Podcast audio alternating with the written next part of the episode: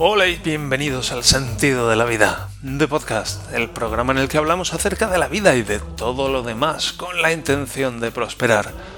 Hoy es jueves, día 20 de julio del año 2023 y este es el episodio número 510. Todos nos hemos preguntado alguna vez. Si todos nos lo hemos preguntado alguna vez, ¿acaso no es cierto? ¿Cómo le va a Javier con su smartwatch un mes después? Bueno, hoy vamos a despejar esa duda. ¿Cómo le va Javier un mes después de haberse comprado ese smartwatch, ese... Perdón. Ese Redmi Watch 2 Lite, algo así. Pero gracias por acompañarme un episodio más en este camino de prosperar. Hoy vamos a ir con algunos temas interesantes, ya digo. Hoy vamos a hablar acerca de una pequeña técnica interesante para el desarrollo de la apreciación hacia nosotros mismos. Os voy a hablar de mm, el médico de la piel y también os voy a contar qué tal me ha ido después de un mes con mi nuevo smartwatch. Así que vamos con eso, pero antes si escuchas este podcast a diario, entonces sabes qué es lo que puedo hacer y sabes cómo te puedo ayudar. Por tanto, contacta conmigo. El sentido de la vida.net barra contacto. Y bien, con esto ya termina la entradilla. Un saludo, muchas gracias por estar ahí. Estamos ya enfilando el fin de esta semana, que por cierto, mañana va a terminar en todo, lo alto, porque tengo mi primera exploración prostática. Que por gracias al señor desde aquí que me estuvo dando unos apuntes acerca de cómo va la cosa. Y mañana sé que, por ejemplo, me conviene llevarme una muda en fin, ya os contaré la semana que viene, va a estar interesante. Y vamos a empezar con esa, con esa técnica que se me ha ocurrido el otro día, porque ayer se me ocurrió en particular, porque pues me di cuenta de que eran como las nueve las nueve y media de la mañana y ya había hecho un montón de cosas en ese día como muy valiosas, un montón de cosas que había hecho bien. ¿Sabes? Normalmente o muy a menudo como mínimo, pues estoy muy centrado en las cosas que hago mal y como muy crítico. Pero ya digo, me di cuenta de que eran las nueve y media y que había hecho un montón de cosas y además las había hecho muy bien. Y dije, ostras, ¿acaso no estaría guay sentarme cada día, tal vez al final del día, y hacer una lista por lo menos de las cosas más importantes que he hecho bien hoy? Y en ese momento, así a media mañana, dije, mira, me voy a sentar y voy a escribir las cosas que he hecho bien hoy ya, a las nueve y media de la mañana. Y me di cuenta, bueno, pues que he hecho bien hoy. Digo, bueno, pues me he levantado pronto, por ejemplo. Me he levantado a las seis de la mañana, a las seis de la mañana me he levantado, he madrugado. Eso está muy bien. Segundo, ¿qué más? Em, he practicado yoga. Primera cosa del día, después de levantarme, practico yoga. Eso está, eso está fenomenal. He estado 15 minutos aproximadamente haciendo saludos al sol y, y luego he preparado el desayuno. No solo he preparado el desayuno para mí, sino que también he preparado el desayuno para mi mujer y para mi hijo. Así que eso también está muy bien. Luego, ¿qué más? He preparado a mi hijo para irse a la guardería. Eso incluye pues cambiarle de ropa, cambiarle el pañal, cepillarle los dientes, lavar el chupete que todavía lo usa y, y ya está, más o menos. ¿Y qué más he hecho bien? Bueno, pues lo he llevado a la guardería. Eso incluye pues el caminito hasta la guardería que tiene, lo suyo. A veces vamos con el carrito, a veces vamos con el Laufrad que llaman aquí, que es como la bicicleta esta que no tiene, no tiene pedales. Y luego pues llega el momento de hacer la entrega ahí en la hacer la entrega en la guardería, que bueno, pues últimamente lo tenemos muy bien encarrilado y está funcionando muy bien, pero también hemos tenido momentos de dificultad. Y ¿qué más? Luego volví y así ah, me puse a recoger la ropa que estaba en el tendedero. Mm, cuando podemos pues tendemos la ropa fuera, pero a veces hace mal tiempo, entonces tenemos que dejar la ropa en el tendedero en el comedor, por ejemplo. Y ahí estaba colgando y dije, venga, va, voy a dedicar 15 minutos a recoger la ropa del tendedero. Y recogí toda la ropa del tendedero. Y luego todavía hice algo más y ya digo, no eran ni las nueve y media y dije, he hecho ya un montón de cosas que están muy bien.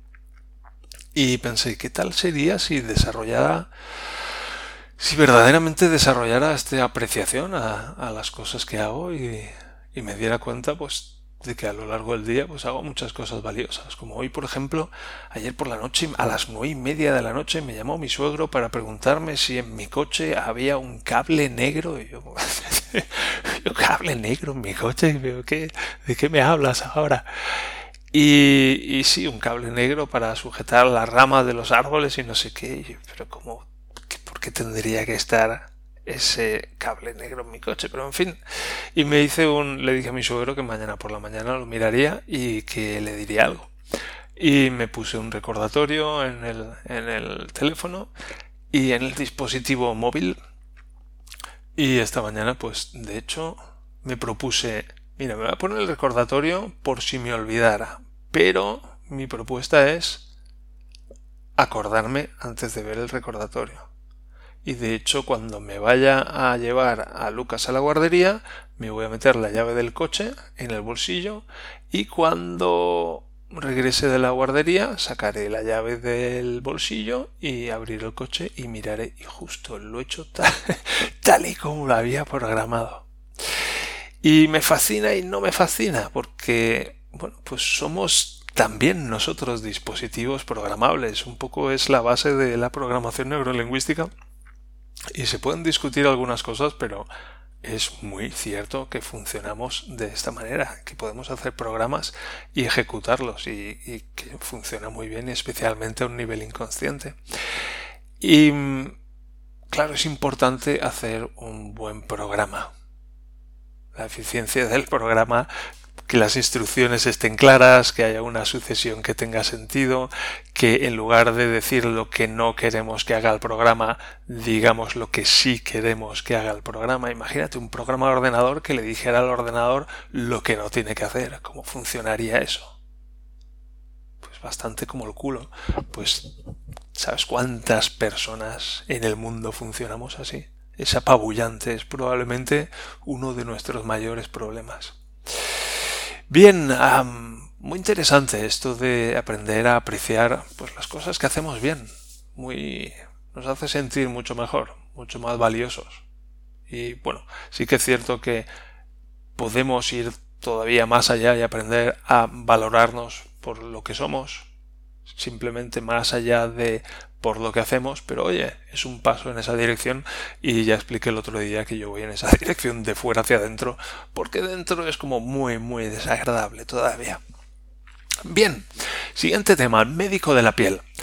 También en esta ola de ocuparme más y mejor de mí mismo, pues desde hace muchos años, a lo mejor 20 años, tengo como en un bulto en la espalda que es estuve buscando, investigando el otro día y al parecer se llama lipoma, que es un bulto como con grasilla dentro. Es como un granaco para que nos entendamos que cuando lo aprietas pues sale ahí ese hilillo de, de grasa o de lo que sea que da mucho asco y, es un, como un grano, es un bulto muy grande y entonces cada seis meses así pues eh, encuentro a alguien, durante muchos años me lo ha hecho mi hermana porque a mi hermana le encantan este tipo de guarradas, son este tipo de guarradas fascinantes y, y tienes que apretar ahí el bulto y entonces pues va saliendo ahí toda la pastel, toda la pasta de dientes digamos y ya digo, es una cosa entre asquerosa y fascinante, porque es impresionante la cantidad de,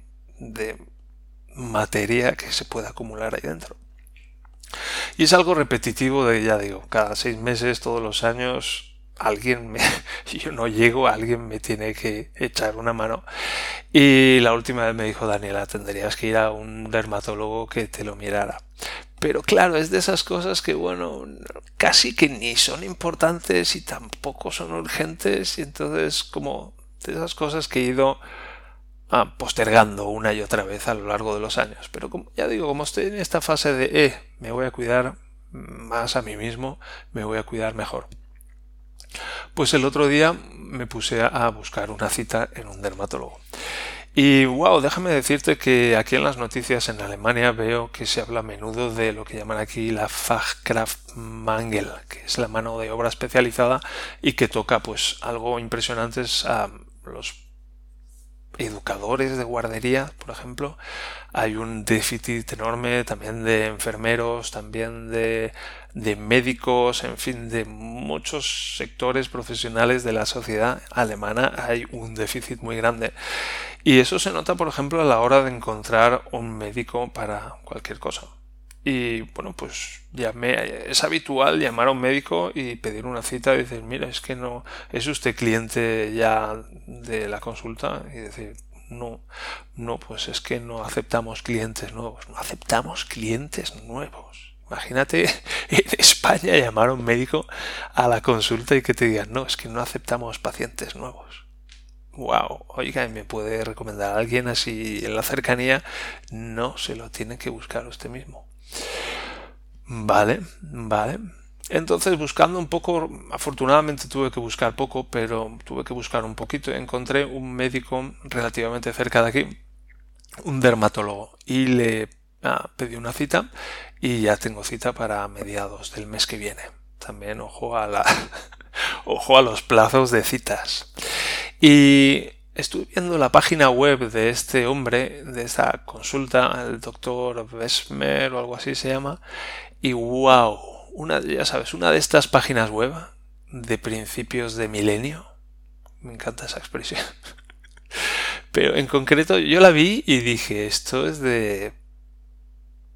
Pues eso, de 2005, 2006, por ahí tiene que estar. Es una de estas webs que, que huelen a rancio, porque ya tienen casi 20 años. Una página web en un, en un sector, el de las páginas web, que, que avanza mucho y cambia rápidamente.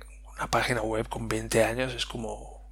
me recuerda a Geocities, me hace pensar en Geocities con su banner enorme que es un GIF que ni se redimensiona ni hace nada y tiene unas medidas determinadas y que abres el móvil y ves la página web y está como si fuera un microfilm porque está toda la anchura, todo el tamaño de la página web simplemente se reduce y se comprime la pantalla que dices madre mía por lo menos eso es lo que digo yo digo madre mía qué página web y pensé ostras aquí tengo mucho potencial, ¿sabes? Hay veces que pienso en hacer una página web y digo, ¿qué puedo aportar? Y aquí pues lo vi claro. Dije, wow, si, si hay un cambio importante que ha tenido lugar en el desarrollo de las páginas web en los últimos 20-25 años, es el de la tecnología responsive. Es decir, hacer una página web que se vea bien en el ordenador y que luego se vea bien también en un portátil que los elementos se reordenen, que los tipos de letras se ajusten a la pantalla, en fin, no es lo mismo ver una, es muy diferente de hecho ver una página web en la pantalla del ordenador ancha, apaisada, etcétera, a verlo en una página en una pantalla de un móvil, que es como muchas veces más pequeña y además es en vertical, es otra historia.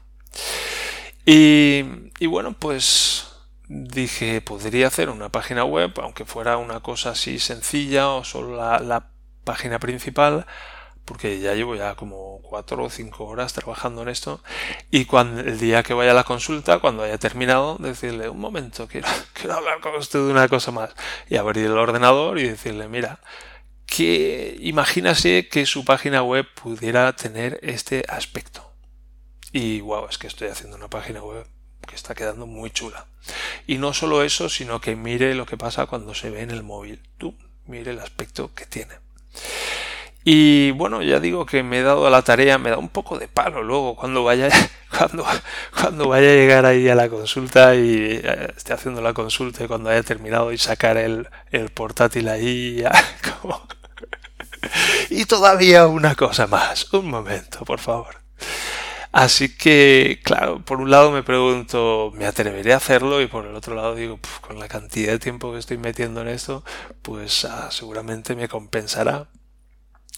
Pero claro, mm, para mí es un aprendizaje interesante y enseguida os contaré un par de cosas que estoy aprendiendo, de esas que, bueno, pues he ido haciéndolo de una manera un poco menos ortodoxa hasta ahora, pero ahora al tener este proyecto que estoy haciendo con un poco más de tiempo, pues es, vale, ¿cómo aprendo a hacer esto realmente bien, que esté niquelado?